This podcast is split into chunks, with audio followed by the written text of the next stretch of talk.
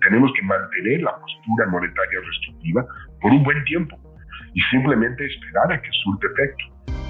Norte Económico, sexta temporada, el podcast de Grupo Financiero Banorte, donde encuentras el rumbo de la economía. Amigas y amigos de Norte Económico, estamos muy entusiasmados por iniciar la sexta temporada del podcast de Grupo Financiero Banorte para alcanzar el rumbo de la economía. Como siempre, los saluda Alejandro Padilla, economista en jefe y director general adjunto de análisis, y será un honor poder compartir la conducción de este espacio nuevamente con Lucero Álvarez. ¿Cómo estás, estimado Lucero? Qué gusto saludarte en el lanzamiento de esta sexta temporada. Alejandro, ¿cómo estás? Hola a todos. Efectivamente, muy contenta de retomar la conversación con los protagonistas de la economía nacional. Son muchos los temas, como lo comentas, que estaremos abordando justamente en esta temporada. Si te parece, hoy empezamos marcando el norte. A pesar de que mejoran las proyecciones económicas, la inflación es más alta de lo que los bancos centrales requieren. A inicios de este año, Alex, recordemos que el escenario nos permitía pensar en un posible recorte de tasas a finales del 2023, pero ahora vemos que podrían permanecer por más tiempo en territorio restrictivo, con algunos bancos centrales, de hecho, realizando aún aumentos. Hoy hablamos del gran trabajo que han realizado los bancos centrales de México y el mundo frente a la inflación y por supuesto los retos, que aún son muchos. Hoy platicamos con el gobernador del Banco de México, Jonathan Kidd. Alex, vamos a coordenada actual. Pues iniciemos con un invitado de lujo, eh, como ya lo has mencionado para esta sexta temporada, una voz muy escuchada por tomadores de decisiones en México, el subgobernador Jonathan muchas gracias por acompañarnos de nuevo en el podcast de Banorte. Muchas gracias a ustedes, gracias por la, invitación. Bueno, pues eh, demos inicio a la sesión de análisis contigo, estimado Jonathan, y creo que no podríamos eh, platicar de política monetaria sin tocar el tema del Banco de la Reserva Federal en Estados Unidos, quien pues apenas eh, este, eh, en, este, en estas semanas acaba de, incrementar nuevamente en 25 puntos base su tasa de referencia, en un contexto en el cual la economía de Estados Unidos sigue estando fuerte, en donde la inflación ha comenzado a ceder ya desde hace algunos meses, pero quizás todavía con desafíos importantes. Así que en este contexto me gustaría preguntarte cuál es tu, visión sobre el Banco Central en Estados Unidos, qué podemos esperar hacia adelante y sobre todo qué implicaciones tiene para el resto de la política monetaria en el mundo, especialmente para Banco de México, por favor. Bueno, como lo acabas de decir, esta feria este, dio un aumento más de 25 puntos y lo que no hizo fue aclarar si es que va a haber o no va a haber otro aumento lo dejó muy ahí en, en, el aire y yo creo que nos va a depender mucho del avance de, los datos. Eh, algunos analistas todavía piensan que puede haber un aumento más por la Fed de aquí a final del año, otros piensan que no, pero yo creo que al final de cuentas, pues la propia evolución este, de la inflación nos va a decir.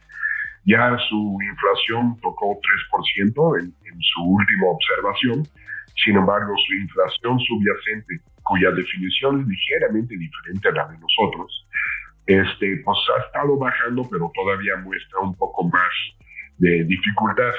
Y lo interesante es que muestra dificultad, creo que en línea un poco por la cual también nosotros vemos cierta dificultad en la subyacente, y es que la parte de los servicios, de sus precios han estado aumentando un poco más este, últimamente, y pero ya obedece, yo creo que ya más a presiones este, locales. En el caso de nosotros, este, habíamos empezado a aumentar la tasa antes que Estados Unidos y alcanzamos un diferencial de 600 puntos base que se nos hizo adecuado.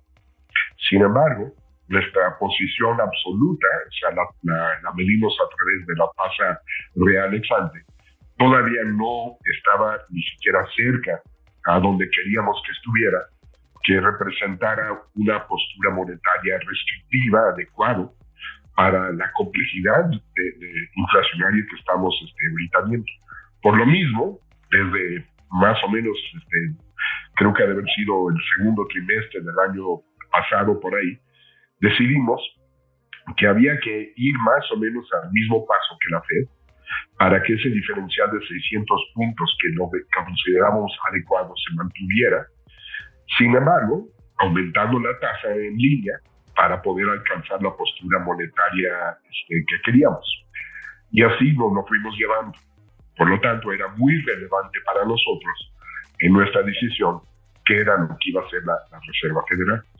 Sin embargo, como ya se sabe, alcanzamos la tasa que, queríamos ya a partir de, la, Junta de, marzo y ya pensábamos que en ese momento la postura monetaria absoluta era lo suficientemente restrictivo para dejarlo en ese, en ese nivel y simplemente esperar que surte efecto este, los diferentes canales de transmisión de la política monetaria, que como sabes siempre operan con rezagos. Y esos rezagos son este, a veces largas y, no, no son necesariamente estables. O sea, a veces pueden ser más rápidos, a veces más lentos, pero sí teníamos que ya esperar a que surte efecto todo esto. Eso significa que ya nuestra postura absoluta ya es la correcta y esa es la que no queremos que se modifique. Por lo tanto, la postura, la postura relativa pasa a segundo término. En otras palabras, de aquí en adelante, no queremos, o por lo pronto, con la información que tenemos, modificar nuestra postura absoluta, este, aún en el caso de que la Reserva Federal decide dar un aumento más o, no. En otras palabras, esos 600 puntos base pueden bajar a 575, 550, incluso más, este, sin perjuicio de cómo vemos nosotros que necesitamos mantener la, postura actual. Por lo tanto, eh, esta incógnita de que si la Reserva Federal pudiera aumentar otros 25 puntos base o no de aquí a fin de año, pues digo, obviamente vamos a estar muy atentos, pero creo que no va a tener la importancia que pudo haber tenido, eh, como dije yo, pues este, en el transcurso del año pasado. Jonathan, eh, sabemos justo que los datos les van marcando eh, la pauta, marcan las decisiones.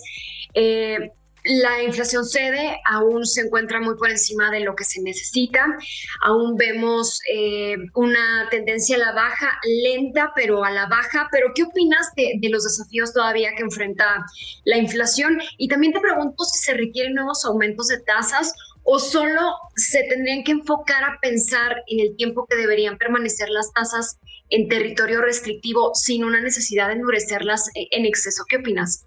Eh, Principalmente es lo último.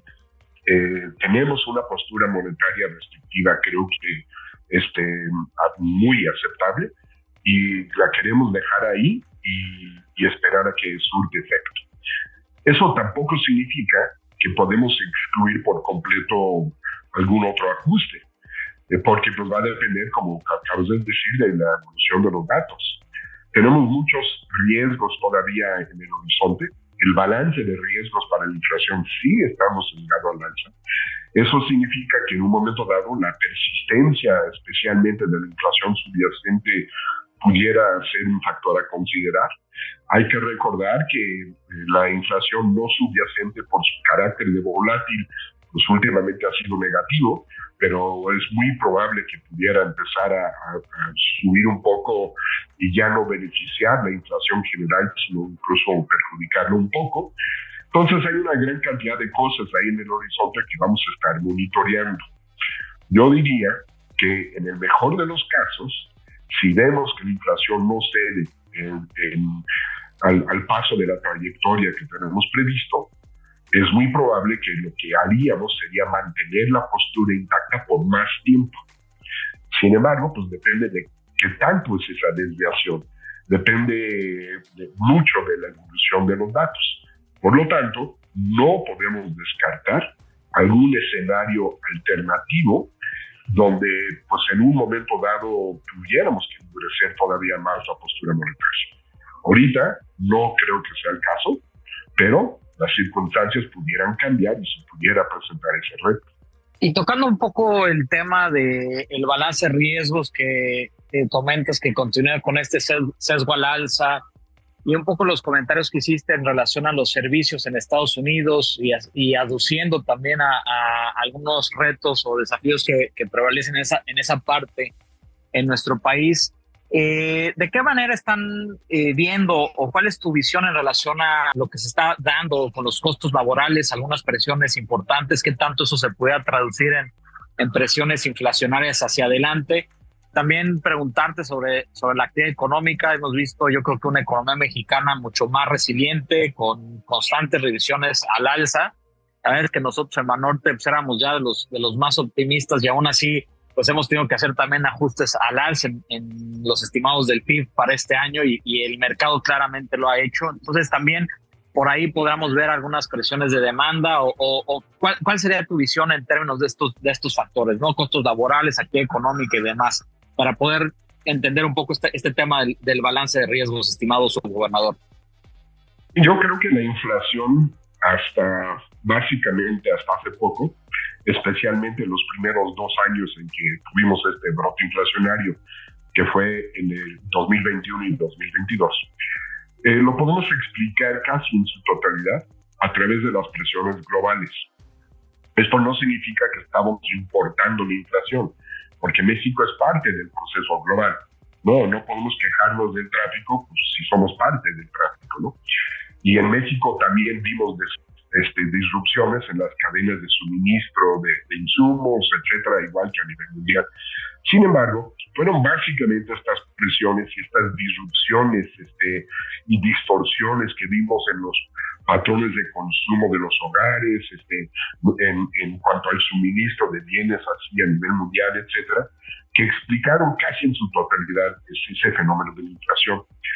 Si vemos, por ejemplo, los precios este, que que, que suben en términos de a qué diferente choque pudieran este, responder más, es decir, en donde, donde hay más sensibilidad. Los precios que nosotros identificamos que son más susceptibles a presiones, por ejemplo, de los costos laborales, son los que menos aumentaron en, esto, en estos últimos eh, par de años. Sin embargo, ya las presiones globales están definitivamente cediendo hay una gran cantidad de evidencia en indicadores internacionales, eh, los precios de los fletes marítimos, este, toda una serie de, de, cuestiones hay, donde ya vemos claramente que las presiones globales ya no son el factor más importante. Por lo tanto, ahora estamos volteando a ver presiones ya más locales y también presiones ya muy idiosincráticos de la economía mexicana. Y esos son los que más nos ocupan. Yo diría la parte de los costos laborales hasta ahorita no ha sido realmente un factor. Vemos los precios que son más susceptibles los costos laborales están también mostrando una tendencia a la baja, falta que se desaceleren más, pero, pero ahí van, y todavía no hay evidencia en ese respecto. Sin embargo, sí lo apuntalamos como un riesgo muy importante, porque vemos el mercado laboral en México este, bastante, bastante apretada. Eh, la tasa de, desocupación abierto que dieron a conocer este, apenas este, hace unos días, el INEGI pues es la tasa más baja desde que existe la, encuesta nacional de ocupación y empleo desde el 2005 y otros indicadores, por ejemplo, la masa salarial real que reporta el, el INSS, los datos del Seguro Social, están creciendo a una tasa que no habíamos visto tampoco en los últimos 20 años. O sea, hay una gran cantidad de evidencia de, de un mercado laboral bastante apretado y sabemos que es muy, muy alta la probabilidad que vamos a tener otro aumento importante en el salario mínimo en enero del año entrante. Esto significa que así hasta ahorita no hemos visto presiones por el lado de los costos laborales, pudieran aparecer. Y ese es un riesgo que estamos y que vamos a estar bastante atentos. En día de mientras, sí estamos viendo la aparición de algunas presiones locales, especialmente presiones de demanda en algunos mercados. La parte de servicios tiene una gran, gran demanda y vemos que toda la parte del consumo de los hogares es lo que más ha estado creciendo y eso creo que obedece al, al crecimiento continuo y muy significativo de las remesas, pero también tiene que ver mucho con estos indicadores laborales que acabo de mencionar. Entonces, pues cada vez estamos recibiendo indicaciones de que la economía va a seguir creciendo a un paso similar a la que lleva ahora y que estas presiones de demanda pues pudieran estar, estar ahí presentes y tomar un lugar todavía mucho más preponderante. Por lo tanto, Eso es muy importante de aquí en adelante, que, que mantenemos, tenemos que mantener la postura monetaria restrictiva por un buen tiempo y simplemente esperar a que surte efecto.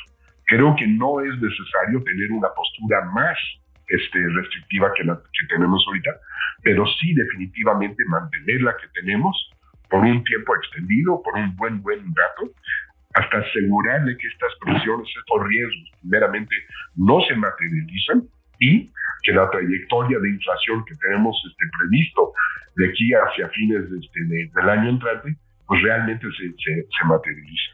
Jonathan y Alejandro, justamente eh, siguiendo la ruta y las proyecciones que ha generado la inflación, hace unas semanas Reuters realizó una encuesta a más de 500 analistas de distintos países en, el mundo, quienes, bueno, vemos que proyectan una mejora en la inflación para el próximo año, para el 2024. Indican que la mayoría de los bancos centrales podrían empezar a recortar las tasas de interés en el primer semestre del próximo año, pero también indican que la mayoría pues no esperaría alcanzar sus objetivos de inflación para ese tiempo. Está complicado el escenario en, este punto. Jonathan, en el caso de México, ¿qué escenario ves para la política monetaria? Obviamente tomando en cuenta la tendencia de, la inflación, también de, otros factores y, los determinantes sobre el ciclo actual de, la política monetaria. ¿Qué opinas? No, pues creo que ya básicamente eh, lo, lo dije. Creo que todavía tenemos muchos retos por adelante Todavía tenemos el problema de la persistencia de la inflación subyacente. los precios de los servicios simplemente como que no dan señales claros de que están este, realmente cediendo. Eh, tenemos muchos problemas idiosincráticos, por ejemplo, los problemas de seguridad, tenemos problemas con distribuciones, tenemos cuellos de botella en las aduanas, tenemos toda una serie de cosas que, que en el margen alimentan este, estas mismas presiones. Y estamos viendo realmente pues, que sí, la inflación debe de seguir bajando, pero pudiera ser este, una, una tarea difícil, frágil, que en cualquier momento se pudiera ver este, interrumpido y por lo tanto tenemos que ser muy consistentes con una postura monetaria restrictiva por un tiempo extendido. Eso no significa que estamos ya pensando en, bajar la tasa hacia fines de año, no. Este, en el mejor de los casos habrá un ajuste fino en un momento dado si es que vemos que las expectativas de inflación bajan muy rápido y eso hace que crezca la, postura restrictiva más allá de lo que tenemos ahorita en mente. Pero pues no creo que eh, se ve ahorita que eso sea el caso y por lo tanto tenemos que ser, este, mantener una postura restrictiva. Yo diría, por lo pronto, en el, en el transcurso del periodo en que pensamos nosotros que opera la política monetaria, que son como los ocho trimestres. Apenas fue en octubre del año pasado que alcanzamos una postura monetaria restrictiva y aún así no lo suficientemente restrictiva. Y es apenas en el primer trimestre de este año que ya tenemos una postura monetaria lo suficientemente restrictivo este, para enfrentar la complejidad de este fenómeno inflacionario que estamos ahorita viendo.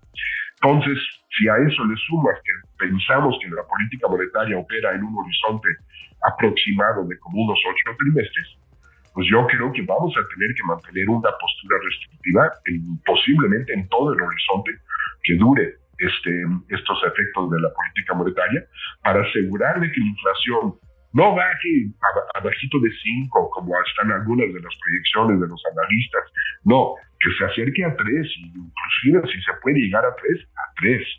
Ese es nuestro, nuestro objetivo. No es entre, entre 2 y 4%, no, eso es un rango de variabilidad. Nuestro objetivo para la inflación es 3% puntual y tenemos que hacer todo lo que podemos hacer para asegurar de que llegamos lo más cerca hasta a ese objetivo, que es lo que queremos hacer. Oye, pues realmente la conversación que hemos tenido hasta el momento ha sido muy interesante, estimado subgobernador.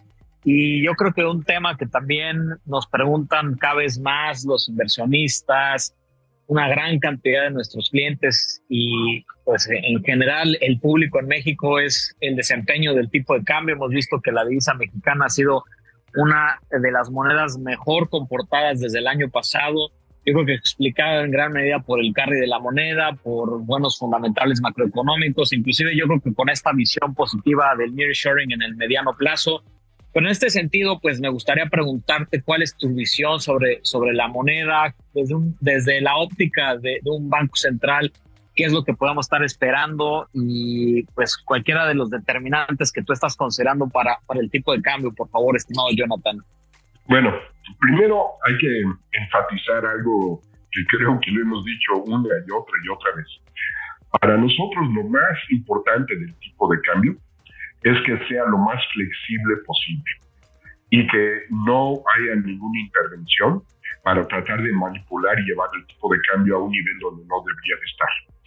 Este, el mercado es lo que lo debe determinar y eso evite desequilibrios que después nos vienen a, crear crisis este, devaluatorios y toda una serie de cosas que obviamente pues queremos evitar. Creo que desde que tenemos el régimen de, cambiario flexible, este, realmente pues esto ha funcionado eh, muchísimo mejor. Entonces, primeramente es ese comentario, pues que el tipo de cambio se tiene que ir a donde se tiene que ir, pues, este, pues se tiene que ir. Lo segundo, que creo que es bien importante, es entender que ha habido cambios estructurales en los usos y fuentes de, las divisas que entran al, país, que hacen que los determinantes del tipo de cambio ya sean muy diferentes a lo que eran antes. Antes podríamos examinar la balanza de pagos y más o menos tener un entendimiento por dónde andaba el mercado cambiario.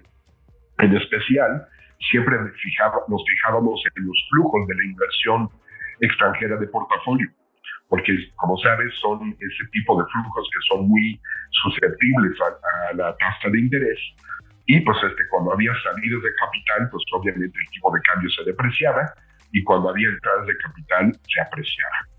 Ahorita, si nos fijamos, pues queda muy claro que tenemos un diferencial de tasas muy amplio.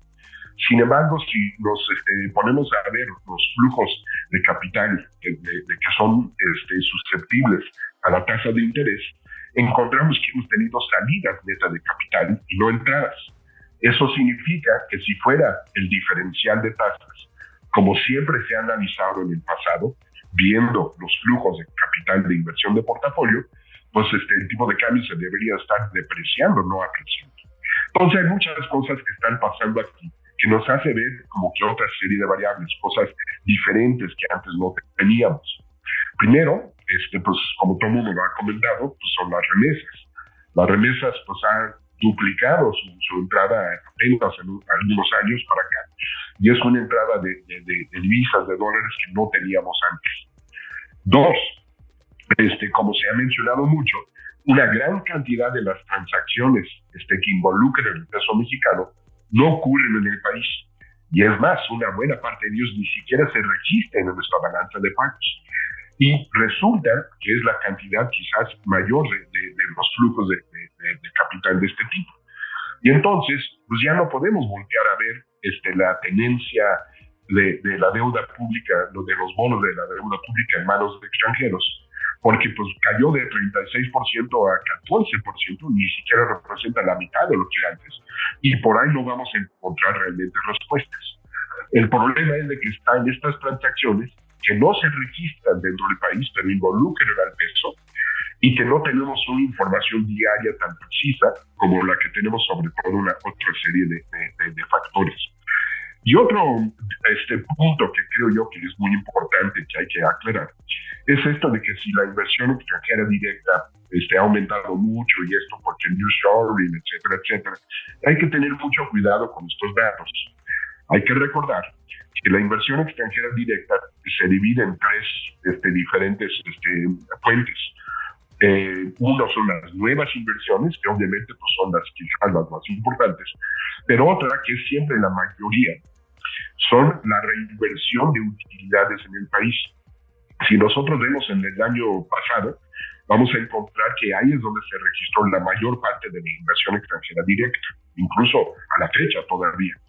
Pero esos son flujos virtuales, no es una entrada de dólares al país, es una, un asiento contable virtual donde sacamos el dinero por la cuenta corriente y lo volvemos a meter por la cuenta de la cuenta financiera.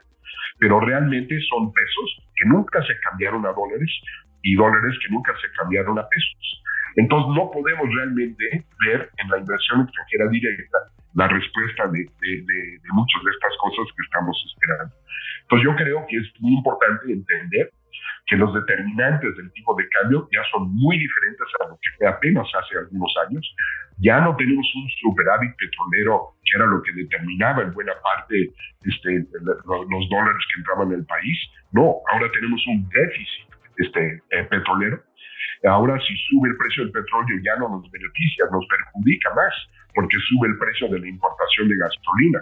Entonces hay toda una serie de cosas que han cambiado y eso es lo que creo yo que la mayoría de los analistas como que no están tomando en cuenta. No, totalmente de acuerdo contigo, Jonathan, que han cambiado mucho los determinantes detrás del comportamiento del peso mexicano a lo largo de los años y yo creo que la respuesta que, que nos acaba de dar va a ser información muy útil para todo nuestro público. Y bueno, pues eh, no nos queda otra cosa más que eh, agradecerte tus comentarios tan valiosos, estimado Jonathan. Y nos gustaría invitarte a la última sección del podcast para que nos deleites sobre una recomendación de libro y una de vino, por favor. Bueno, este, pues me, voy a concentrar en la, en la parte del vino. Este, últimamente he descubierto un vino a un súper buen precio, un vino argentino que se llama eh, Cruz Alta, este, que es una gran reserva, pero lo venden en, en, un restaurante ahí este, a la vuelta de mi casa en la colonia Cuauhtémoc a un precio este, bastante razonable. Una, una botella de gran reserva este, en tienda este, está, yo diría, un poquito más caro de lo que puedes encontrar en este, en este restaurante. Entonces, un este, um, super precio y eh, cualquier restaurante que vende sus precios, sus vinos a precio de, tienda, este, son los que donde, donde hay que ir y, consumir, este, no en, los que te quieren, este, creo que ver la cara y de repente tiene un, un markup de como tres veces el precio.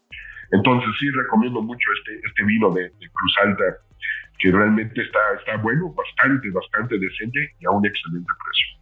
Jonathan, todos sabemos que eres un apasionado del vino y muchos agradecemos realmente tus valiosas recomendaciones que a veces haces en, redes sociales.